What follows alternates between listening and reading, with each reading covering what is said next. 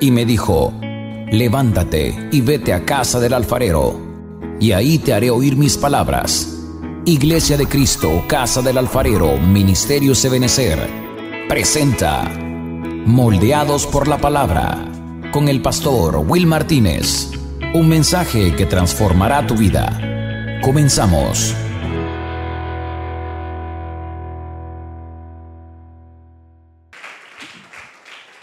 Hemos estado platicando estos días atrás acerca de lo que el Espíritu Santo eh, está diciendo hoy para la iglesia, porque es importante entender lo que el Espíritu Santo está diciendo, porque al final vemos que es el Espíritu y la esposa que dicen ven. Entonces la esposa tiene que estar alineada al lenguaje del Espíritu. Y una de las cosas que hemos platicado estos días es de que el Espíritu está diciendo que Jesús es el Señor. Por lo tanto, nosotros también tenemos que declarar que Jesús es Señor de nuestra vida. Y al confesar que Jesús es nuestro Señor, eso también desata una serie de beneficios en nuestra vida y hemos estado platicando un poco acerca de la liberación, del pan de la liberación, hablando también pues referente a aquella historia que encontramos en la, en la escritura, en Marcos capítulo 7, de aquella mujer griega, sirofenicia, de nacimiento, que tenía a su hijita endemoniada y le dice al Señor que pudiera hacer algo y, liberar a su hija de ese, de ese demonio. Eh, hemos, eh, he sido bastante, si usted pues lo ve así, pues redundante en algunas cosas, pero sí me he querido dejar claro, pues eh, muchas de ellas. Y una es de cómo aún los niños pueden ser afectados por espíritus inmundos. Y no es el único pasaje que vemos, eh, muchas gracias, eh, sino que vemos otros pasajes también. Y, hemos, en base a ese texto, no me quiero salir hoy, esta noche, de, de este pensamiento que traigo, pero quiero, quiero decir esto. la, eh, la mujer le pide al Señor un milagro por su hijita, que estaba siendo atormentada por un demonio, y el Señor le dice, deja que primero se sacien los hijos, porque no es correcto dar el pan de los hijos a los perros, a los perrillos. Y entonces ella dice, pues sí, Señor, pero aún los perrillos comen de las migajas que caen de la mesa de sus amos. Entonces ese pan que el Señor está hablando, el cual está hablando y le está diciendo a la mujer, deja que primero los hijos coman de él, es el pan de la liberación. Y de eso estuvimos hablando el día, el día jueves, y cómo pues muchos hijos de Dios pueden estar atados, atados, hijos de Dios. No estoy hablando de gente afuera solamente, estoy hablando de hijos, hijos de Dios. Ahora, lo que vamos a platicar hoy creo que eh, va a darnos un mayor entendimiento en cuanto a esto. Quiero que me acompañe Marcos capítulo 1 Marcos capítulo 1, verso 27. Voy a estar leyendo la versión de la 60, solamente vamos a leer algunos versos en esta noche.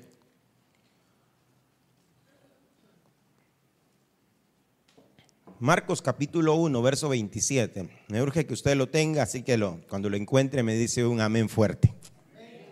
Amén. Dice, y todos se asombraron de tal manera que discutían entre sí diciendo, ¿Qué es esto?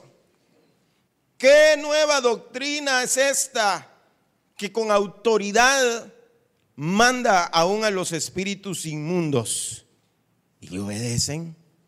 Se lo leo nuevamente. Y todos se asombraron de tal manera que discutían entre sí diciendo, ¿qué es esto? ¿Qué nueva doctrina es esta que con autoridad manda aún a los espíritus inmundos y le obedecen. Amén, dejamos hasta ahí. Este es el inicio, podríamos decir, el inicio del ministerio de Jesús sobre la tierra.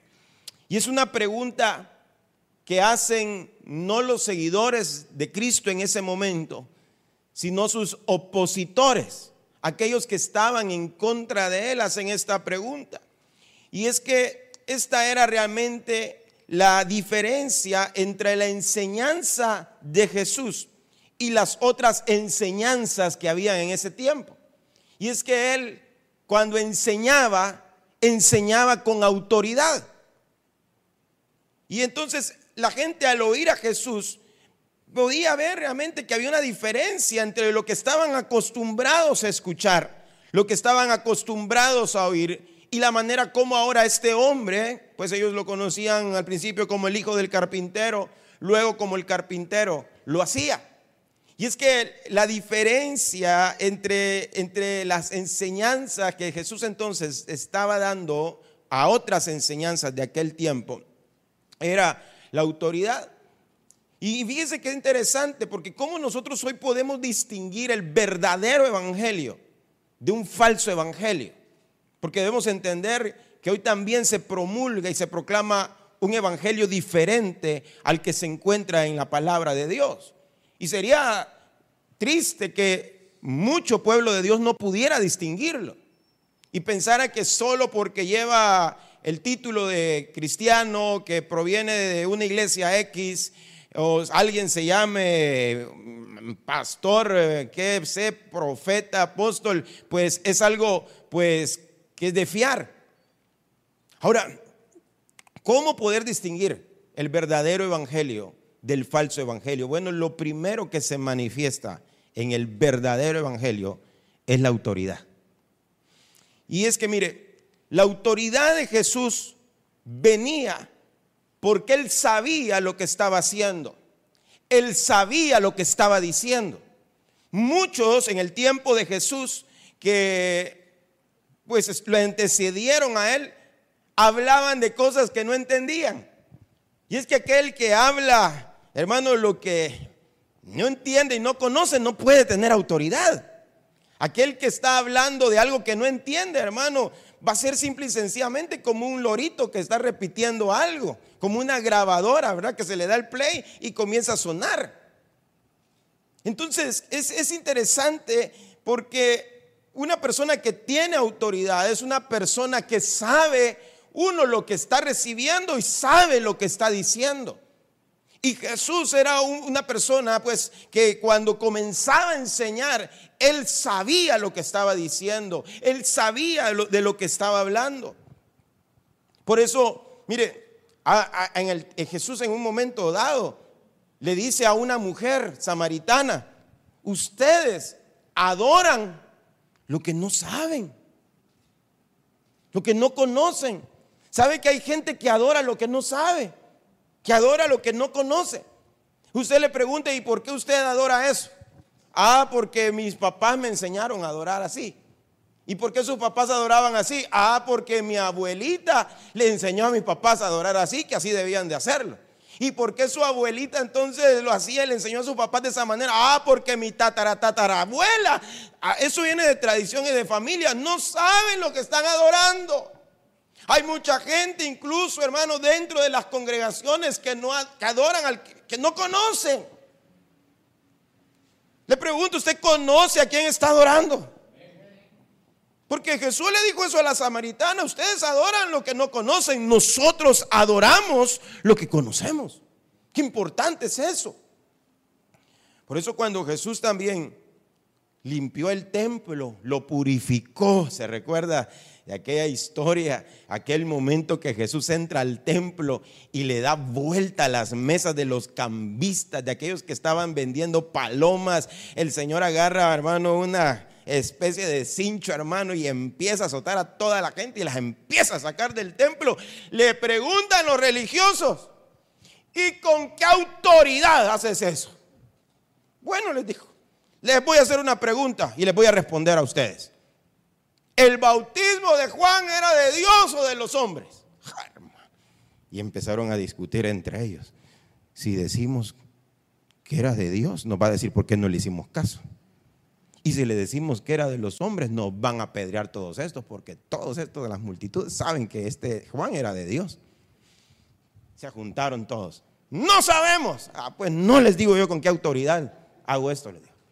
Pero ¿sabe con qué autoridad lo estaba haciendo él? Porque ellos estaban esperando que le, que le pidiera permiso a los que guardaban el templo. Pero él estaba con la autoridad del dueño del templo. Él sabía lo que estaba haciendo. Entonces la gente cuando lo oía hablar decía, no, este sí sabe lo que está haciendo y sabe lo que está diciendo. Entonces él, él tenía, realmente él tenía autoridad. Ahora, pero no quedaba solamente ahí la cosa. Cuando Jesús hablaba, la gente se compungía en su interior, porque él conocía el corazón de todos. Él no se fiaba de los hombres, porque él, conocía el corazón de todos. Y una característica que tenía es que cuando él enseñaba, mire, hacía fácil lo difícil. Todos lo entendían. Hasta los que se hacían que no entendían, realmente estaban entendiendo. Porque mire, hay mucha gente que se hace la que no entiende, pero sí entiende. En una oportunidad también Jesús le dijo a los religiosos de aquel tiempo, yo para juicio he venido a esta tierra, para, los, para que los que no ven vean y para aquellos que ven no vean. Y ahí usted piensa que ellos no habían entendido. Ah, le dicen, esa es una indirecta. Nos estás diciendo ciegos, le decían. No le dijo. Si fueran ciegos, realmente alcanzarán perdón, pero por cuanto dicen ustedes que ven, vuestro pecado permanece. Entonces, hermano, la cosa era, era, era tremenda eh, cuando Jesús estaba sobre, sobre la tierra.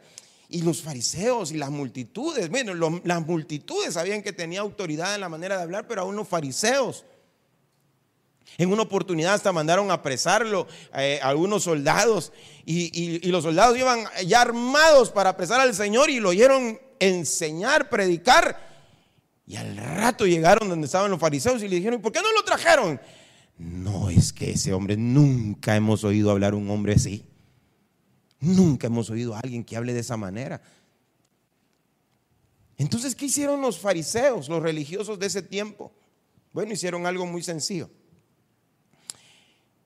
Al ver la autoridad de Jesús, se encerraron en sus sinagogas. ¿Sí? Se encerraron en sus sinagogas.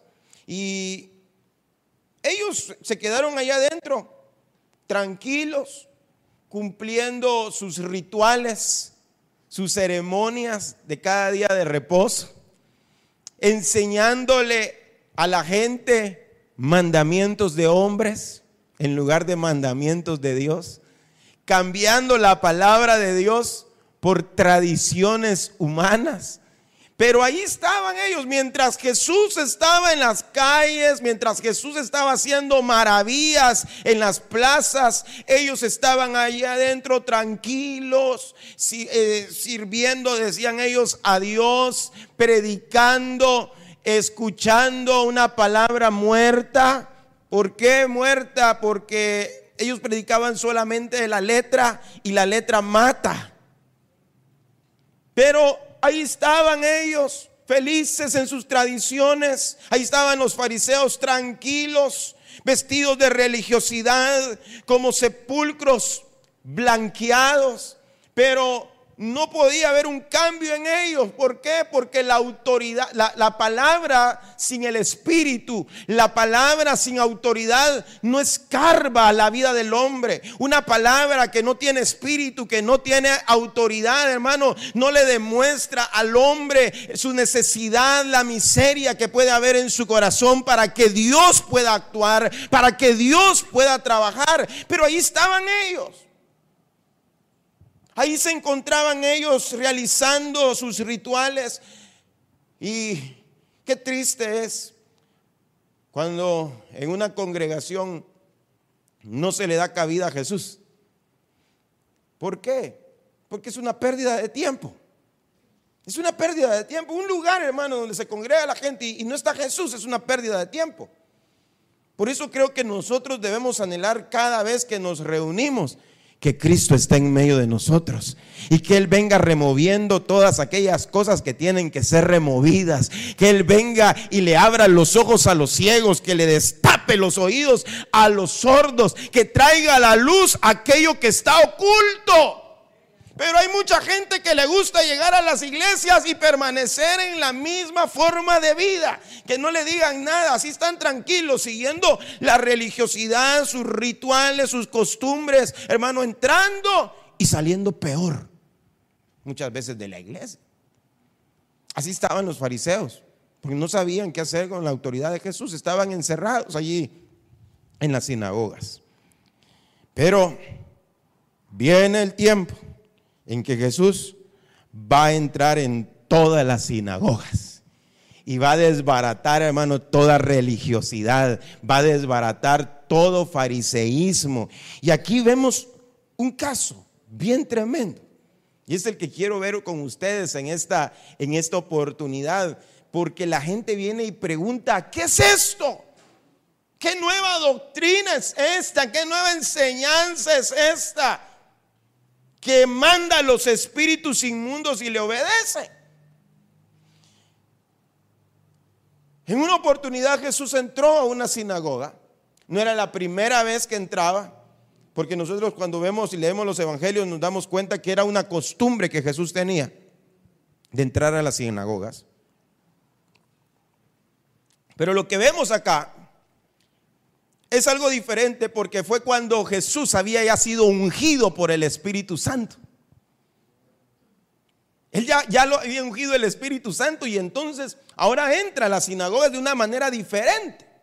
Porque se acuerda usted que sus padres lo llevaban al templo desde, desde pequeño y hablaba con los doctores de la ley, disertaba con ellos y se quedaban todavía admirados. Pero ahora Jesús entra a, una, a, las sinagogas, pero ahora lleno del poder del Espíritu Santo. Esta sinagoga a la cual entró, la que acabamos de leer, no fue la primera.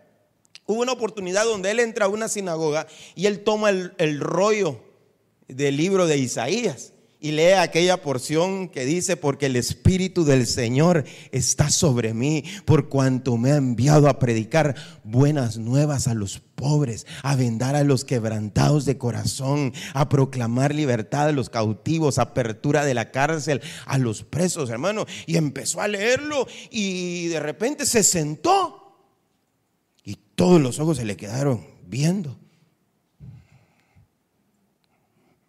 Se sentó. Y todos se le quedaron viendo así como usted me está viendo ahorita. Y dijo, hoy se ha cumplido esta escritura. Y dice la Biblia que todos daban buen testimonio de él, qué buena gente, ¿verdad? Sí, Jesús, el, hijo del carpintero. Qué, qué, qué bien. Pero no se quedó ahí el Señor. Y dijo, quizá me van a decir aquel refrán, médico, cúrate a ti mismo. Pero les voy a decir y les suelta un mensaje, hermano. Porque dice, porque muchos leprosos habían en los tiempos de Eliseo, pero Dios no sanó a ninguno de ellos, sino a un general asirio. Porque muchas viudas que estaban aguantando hambre había en aquellos días de Elías, pero Dios tuvo que enviar a, Elías a una viuda de Sarepta de Sidón y no a ustedes, hermano, y se enojaron y hermano, y lo sacaron de la sinagoga y lo iban a despeñar. Pero él vino y con autoridad pasó en medio de ellos y se les fue. Y dejó sola la sinagoga. Pero ellos siguieron con sus rituales. Ellos siguieron haciendo lo que sabían hacer, lo que venían haciendo. Pero un día Jesús entró otra vez a la sinagoga. Y esta vez fue diferente. Ay, Porque, mire, esa vez no iba por todos, iba por uno. Escúcheme esto, por favor. Él entró pero esa vez él no iba por todos los que estaban ahí, él iba por uno. Porque él no iba a predicar, él iba a ministrar. Y esto es algo que como iglesia, y lo voy a decir acá, como iglesia, casa del alfarero, hemos descuidado. Y es que Dios quiere ministrarte. Dios te trajo a este lugar, a esta casa, porque Él quiere tocar tu vida. Él quiere hacer algo en lo personal con cada uno de nosotros. Mire, miren hermanos amados, es que cuando el Señor quiere ministrar, lo hace de una manera individual. Claro, en ese tiempo cuando Jesús estaba sujeto por voluntad propia, estaba sujeto a un cuerpo de bajeza como el nuestro, Él no podía ministrar a todos, Él tenía que ir ministrando uno por uno, porque estaba sujeto a un, cuerpo de bajeza. Ahora que está sentado a la diestra del Padre, Él puede ministrar simultáneamente a todos, pero en lo individual también. Entonces en esa oportunidad Jesús llegó, pero no llegó a predicar, llegó a ministrar. Y como llegó a ministrar, hermano, llegó por uno. Dios te trajo aquí hoy. Porque Él quiere ministrar tu vida. Él quiere hacer algo en tu vida. Y cuando el Señor quiere ministrar tu vida y tu corazón en medio de las multitudes, te busca aunque te escondas, aunque te sientes atrás, el Señor llega. Aunque tú digas, voy a llegar al final porque no quiero que nadie me vea. El Señor dice, yo te conozco. Yo sé cuál es la necesidad que tú has traído. Yo sé cómo veniste. Aunque te escondas, aunque muestres una sonrisa en tus labios. Aunque hermano no tengas a nadie aquí en la iglesia, en las redes sociales, porque no quieres que se metan en tu vida. Dios sabe cuál es tu necesidad. Llegó Jesús a esa sinagoga. Y, mira entonces, qué tremendo hermano, porque, ay hermano, la gente llegó a preguntarse, ¿qué es esto? ¿Qué nueva enseñanza es esta? Esto no es solamente una, una palabra, no es un, solo un, discurso, porque mire, Jesús llega a esa oportunidad. Y mire, Jesús no esperó que el culto se terminara. Él no esperó que el que estaba predicando dejara de predicar, porque yo no sé qué estaba, qué estaba sucediendo en ese momento en la sinagoga. Yo no sé si estaba predicando ya el, que le tocaba predicar, porque enseñaban en las sinagogas, enseñaban. No sé si estaban cantando el libro de los, el libro de los salmos. Pero el Señor no esperó para no interrumpir el mensaje para no interrumpir el tiempo de la alabanza. No, él entró, hermano, y mire, llegó exactamente donde estaba esa persona que tenía ese espíritu inmundo. Llegó exactamente donde esa persona estaba, hermano, y mire, qué tremendo porque quizás el, el que estaba con ese espíritu ni sabía que entraba, había entrado Jesús ni conocía quizás a Jesús. No lo conocía. Y él solamente vino y entró. Y es que, mire, el, el mismo demonio se delató. Porque cuando Jesús llega para ministrar, hermano, cualquier demonio tiene que huir. Cualquier estorbo que pueda haber en la vida de un hombre o una mujer va a tener que huir aunque no quiera. Y por, eso le digo, la gente se maravilló con esto. Porque digo, ¿qué es esto? ¿Qué nueva enseñanza es esta? Acompáñeme rápidamente. Mire, veamos qué es lo que sucedió acá. Ay, mire, usted sabe, que este mundo está regido eh, y dominado por espíritus malos. ¿Sabe, ¿Sabía usted eso? Y el espíritu más malo de todos, si podríamos decir así, es Satanás. Él es el príncipe de la potestad del aire, es ese es el peor de todos. Mire, hay una pelea sobre nosotros y por nosotros. La Biblia dice que hay un león rugiente que anda buscando a quien devorar. Hay enjambres, hermano, en los aires de espíritus inmundos que lo que quieren realmente es incursionar en la vida del hombre. Hermano, el, hombre abre puertas y entonces son todos estos espíritus, hermano, que vienen ahora ya no solamente a estar sobre los hombres, sino dentro de ellos. La lucha ahora, hermano, ya no es solamente en los aires, sino en, en medio, o sea, dentro de, muchos, de muchas personas. Ahora, vea lo que dice acá Marcos, vamos al verso 21 y verso 22. Y entraron en Capernaum. Y los días de reposo, entrando en la sinagoga, enseñaban. Es decir, era una costumbre de Jesús ir los días de reposo a enseñar a las sinagogas. Y se admiraban de su doctrina porque les enseñaba como quien tiene autoridad y no como los escribas. Entonces él ya estaba, eh, él ya, había estado en las sinagogas predicando, enseñando y la gente se admiraba de la doctrina que él tenía. Y dice que, que, que él enseñaba con autoridad, como quien tiene autoridad. Decían, no, este no predica como, como los demás. Él sabe lo que está hablando, él sabe lo que está diciendo. Pero no sé si a la segunda, tercera, cuarta vez que él llega a la sinagoga pasa esto. Verso 23. Había en la sinagoga de ellos un hombre con espíritu inmundo que dio voces. Ahora, ese hombre era un miembro de la sinagoga. Todos los sábados llegaba. Quizás hasta privilegio tenía. Ahí estaba este, este hombre.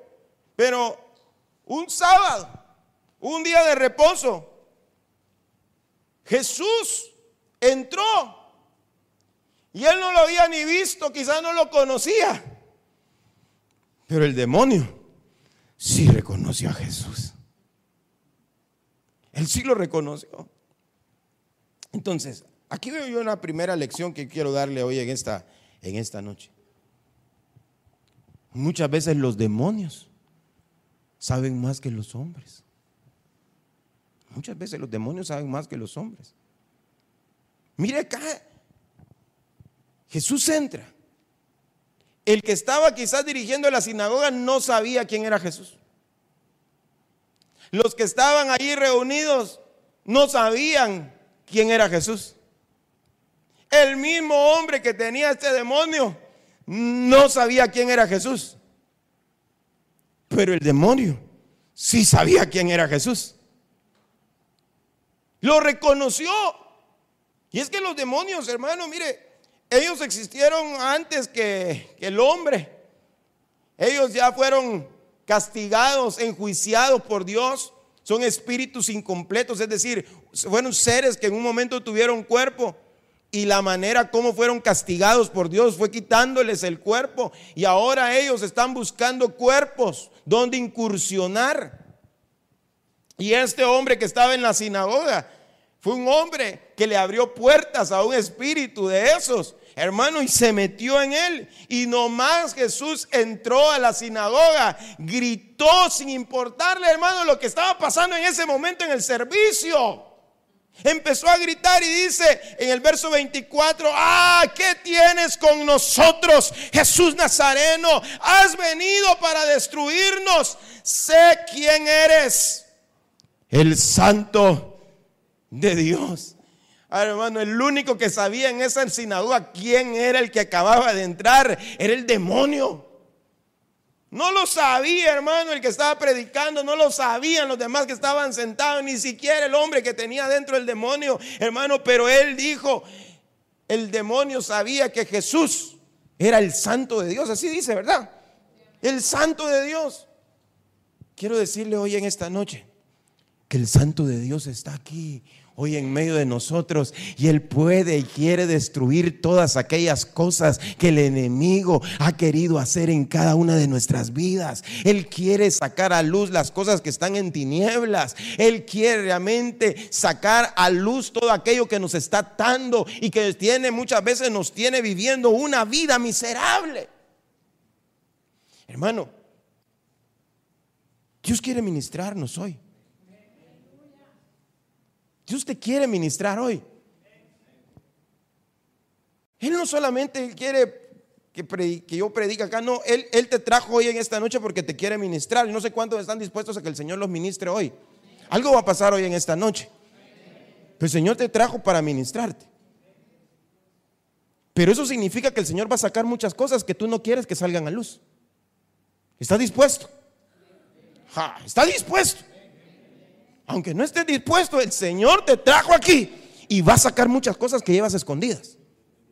Porque para eso te trajo. Es que mire, mucha gente está feliz, hermano, yendo a la iglesia, sentado, oír un mensaje. Ay, qué bonito sermón, qué bonito mensaje. Amén, pastor, Dios lo usó. Y se van. Vienen al otro domingo y lo mismo, ¿verdad? El otro servicio. Ah, sí, qué bonito el mensaje. Ay, sí, me tocó. Y se van. No, hoy el Señor no solamente quiere que oigas un mensaje, Él te quiere ministrar. Él quiere liberarte. Él quiere romper las cadenas. Él quiere romper los vicios, los hábitos, los pecados que puedas tener ocultos. Y te quiere hacer libre.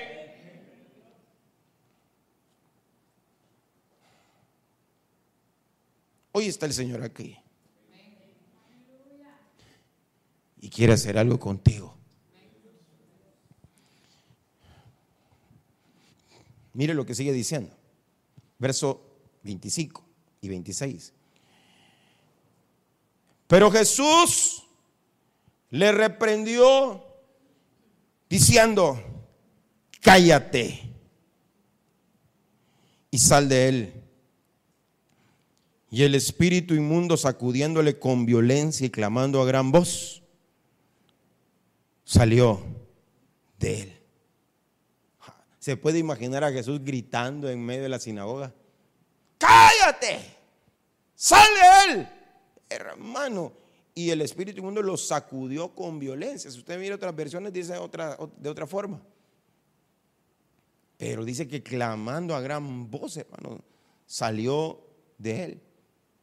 Yo creo, hermanos, si estaban cantando, todos dejaron de cantar en ese momento. Yo creo que si estaba dando el sermón el predicador, en ese momento dejó de predicar. Si estaban orando, dejaron de orar. Dijeron, ¿qué es esto?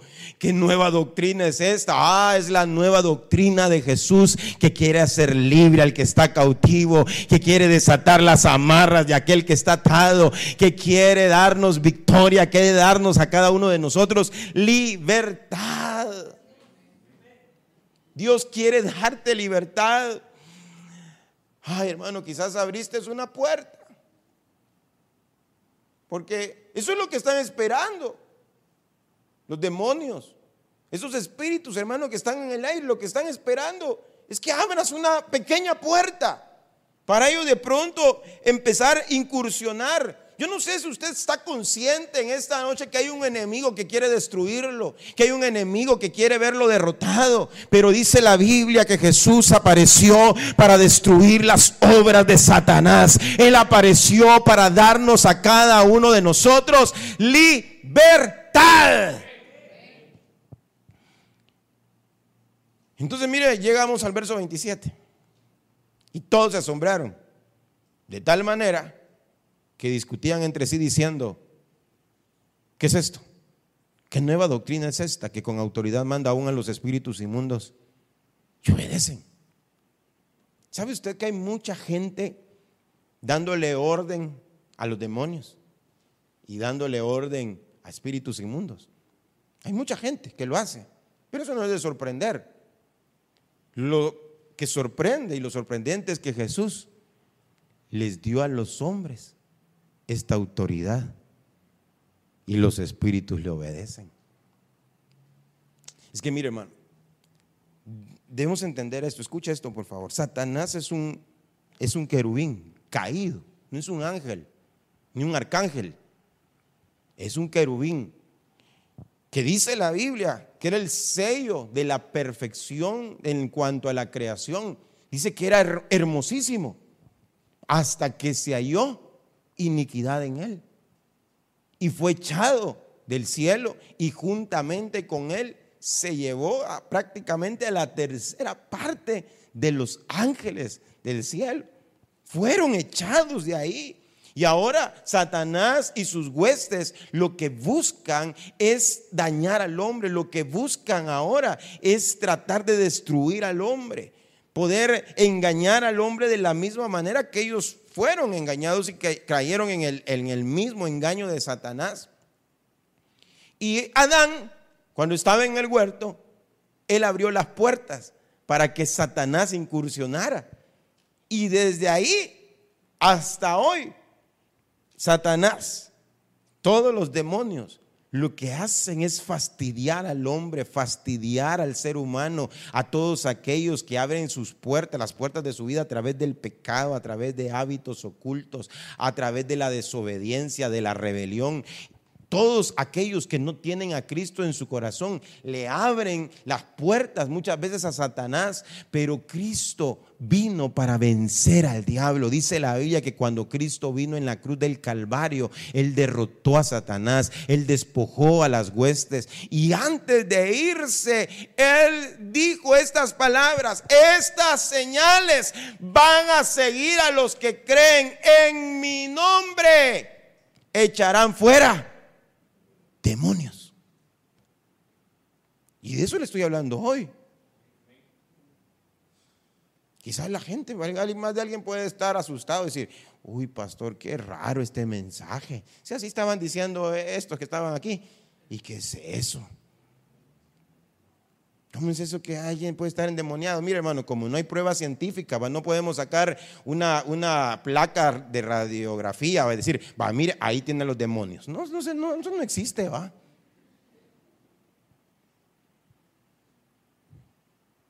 Pero Dios lo trajo aquí para ministrar. Hermano, si con uno se hizo un alboroto, se puede imaginar que el Señor nos ministrara a todos. Se hace bulla en Santana.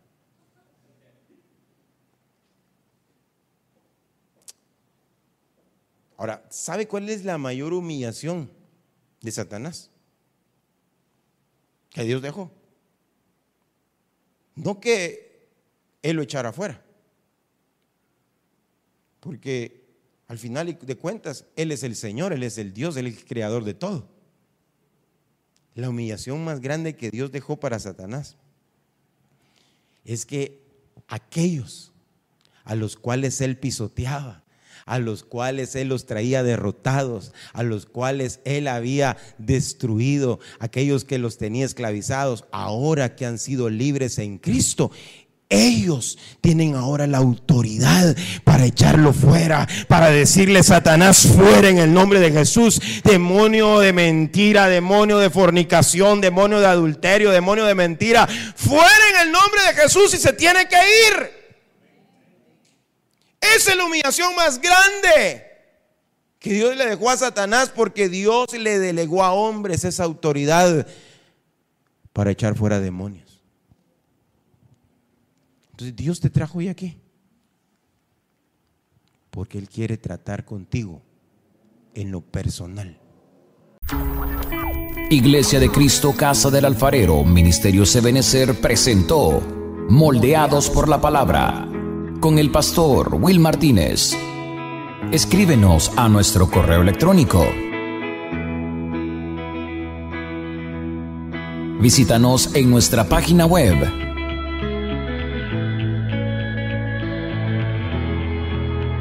O síguenos a través de nuestras redes sociales.